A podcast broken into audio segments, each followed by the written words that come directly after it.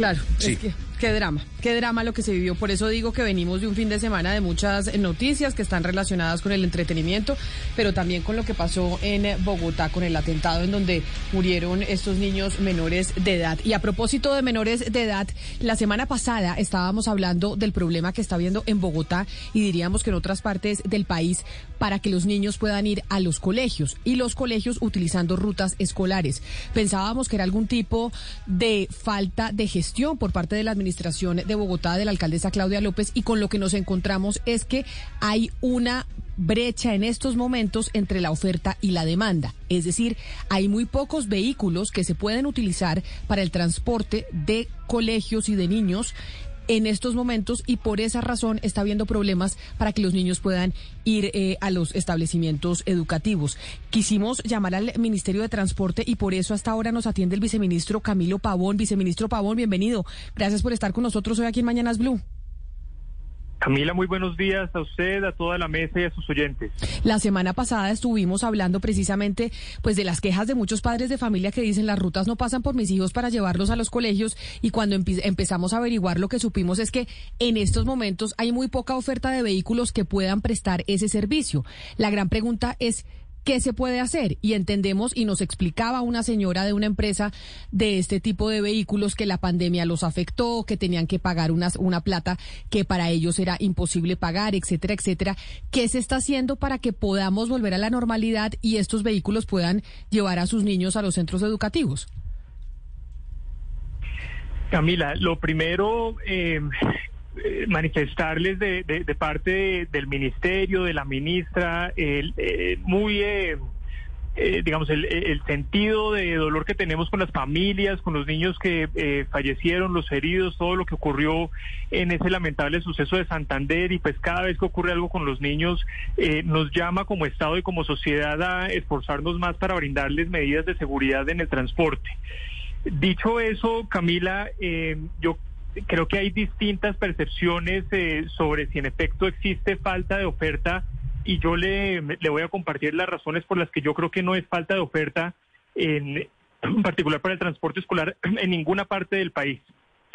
Eh, lo primero es que en el, durante la pandemia se tomaron muchas medidas, muchas medidas para que el transporte no se quebrara básicamente y también para simplificarle eh, trámites. Y le pongo un ejemplo hay un trámite que se llama la expedición de la tarjeta de operación.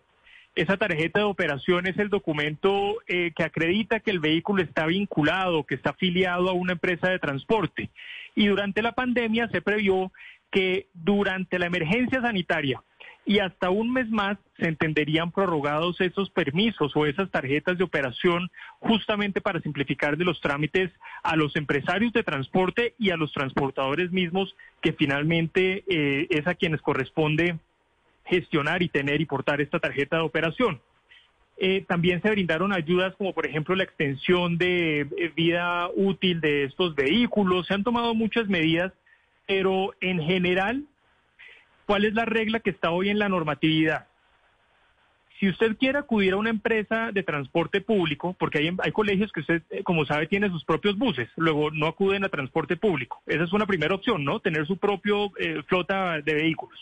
Pero digamos que el colegio no tiene su propia flota de vehículos, entonces quiere contratar a una empresa de transporte público.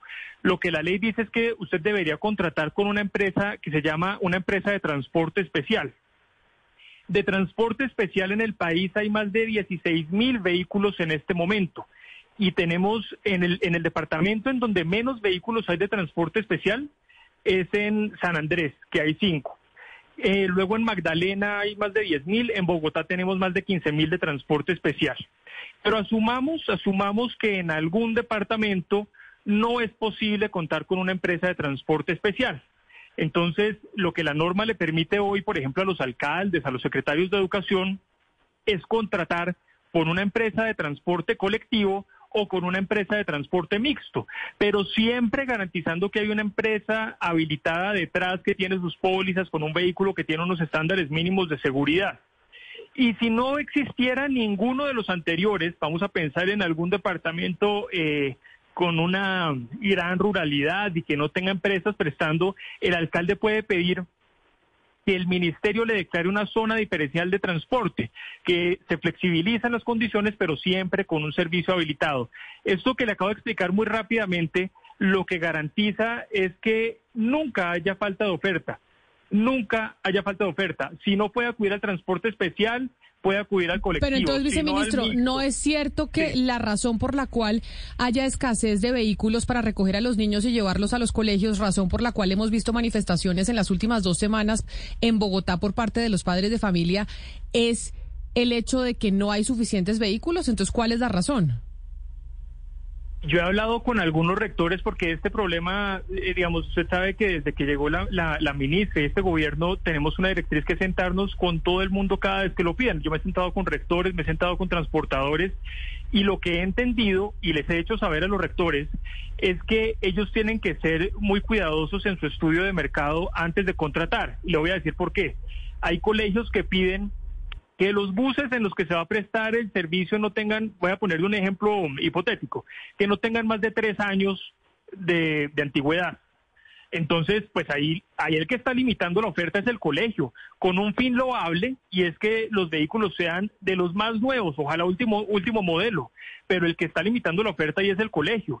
Pero normativamente, esos vehículos tienen una vida útil y tienen un tiempo de uso de 20 años con su revisión técnico-mecánica, sus seguros, pero como le digo, normativamente nunca va a haber escasez de oferta por todos los escalones que le acabo de describir hace un momento. Quienes están limitando la oferta, y se lo he dicho así a los rectores, son ellos cuando no hacen su estudio de mercado juicioso y pretenden que siempre les den vehículos último modelo cuando de pronto vehículos último modelo sí no hay para todos. Son, son dos cosas distintas. Ok, pero viceministro, la semana pasada cuando hablábamos con la gerente de una empresa de servicio especial, que son los que alquilan estos bucecitos para los colegios y les prestan este servicio, nos dijeron que, nos dijo ella, que una de las razones por las cuales pues no había los vehículos suficientes para prestar las rutas escolares era porque no había tarjetas de operación.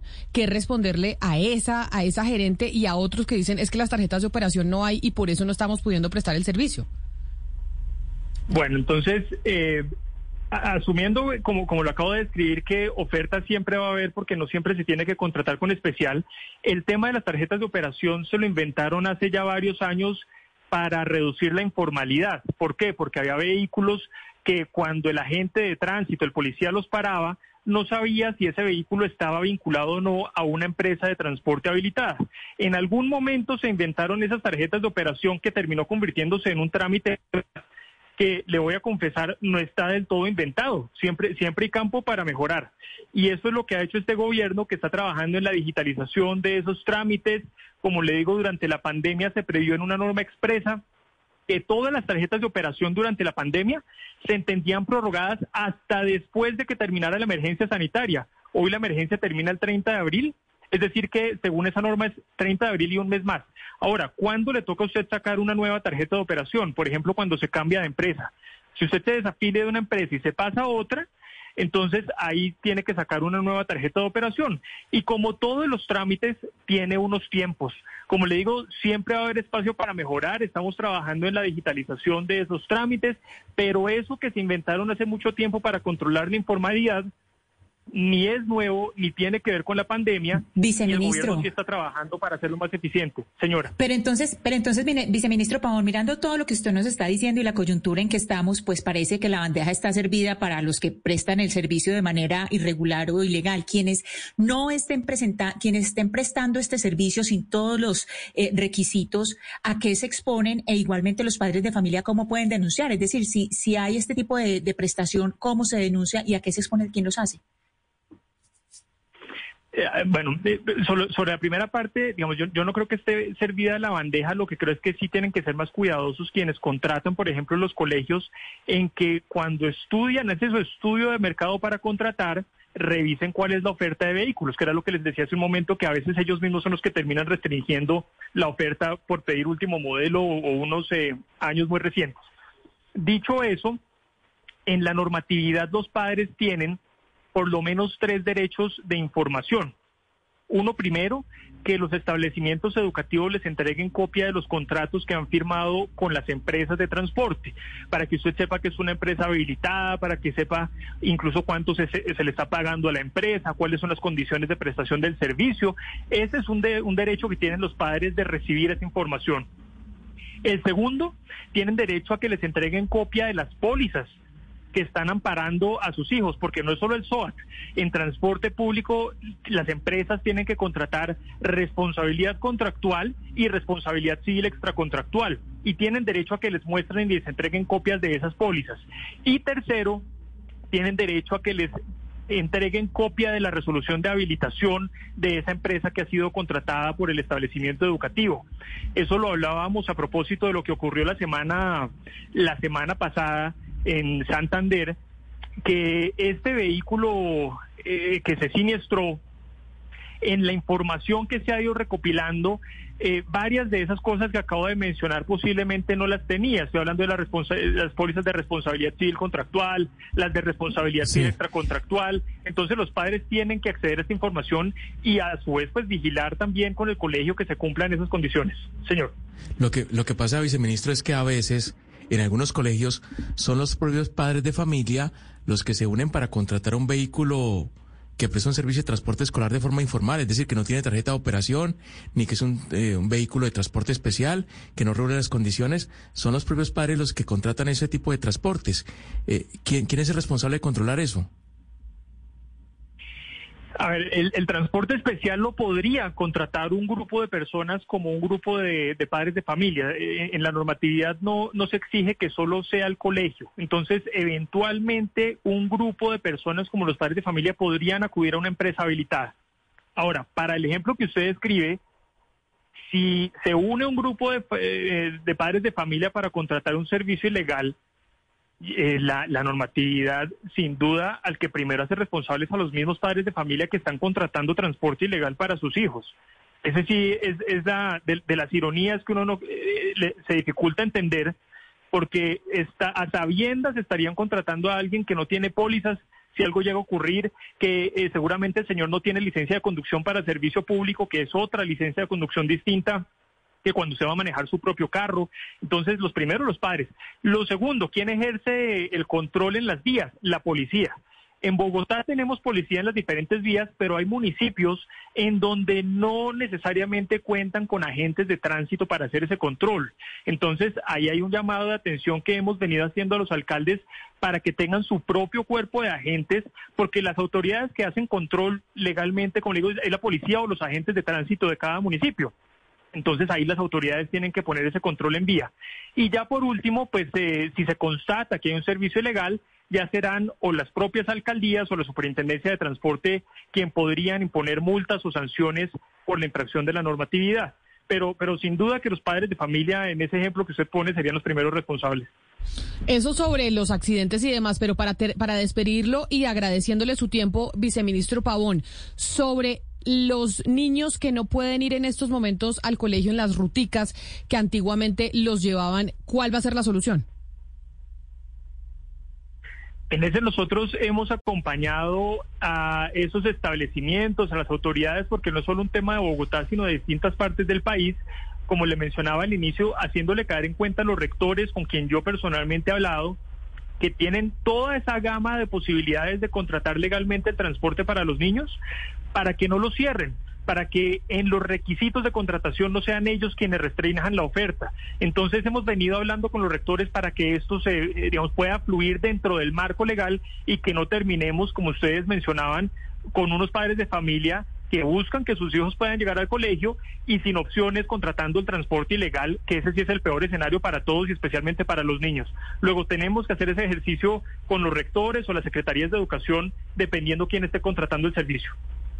Y entonces que los agentes de tránsito sepan que pueden operar sin esa tarjeta, ¿no, viceministro? Porque ese es otro de los problemas y que les da temor precisamente a quienes manejan esos vehículos.